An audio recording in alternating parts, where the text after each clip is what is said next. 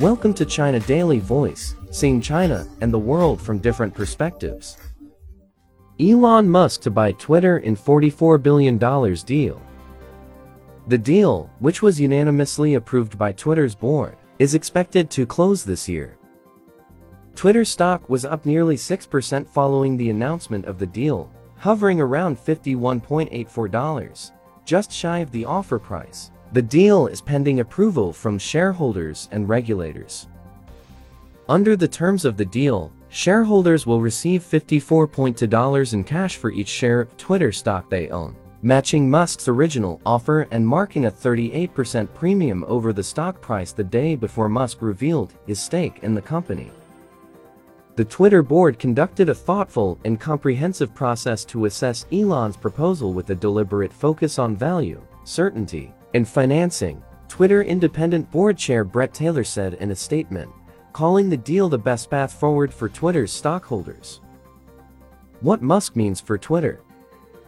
Musk is both a high-profile Twitter user and a controversial one. He has more than 83 million followers on the platform, which he has used over the years for everything from sharing memes and discussing his companies to insulting politicians and spreading misleading claims about COVID-19.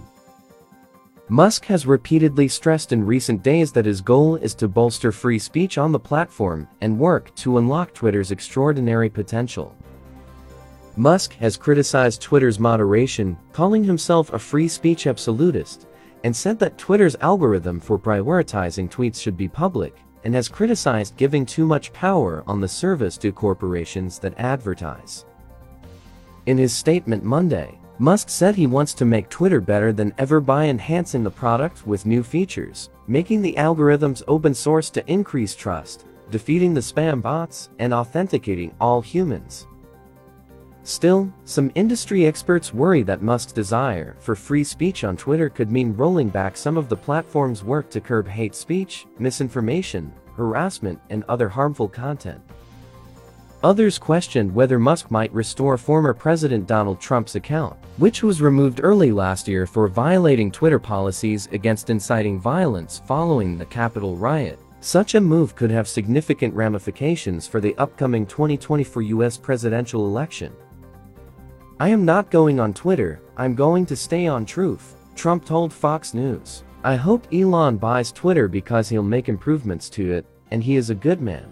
But I'm going to be staying on truth. That's all for today. For more news and analysis, buy the paper. Until next time.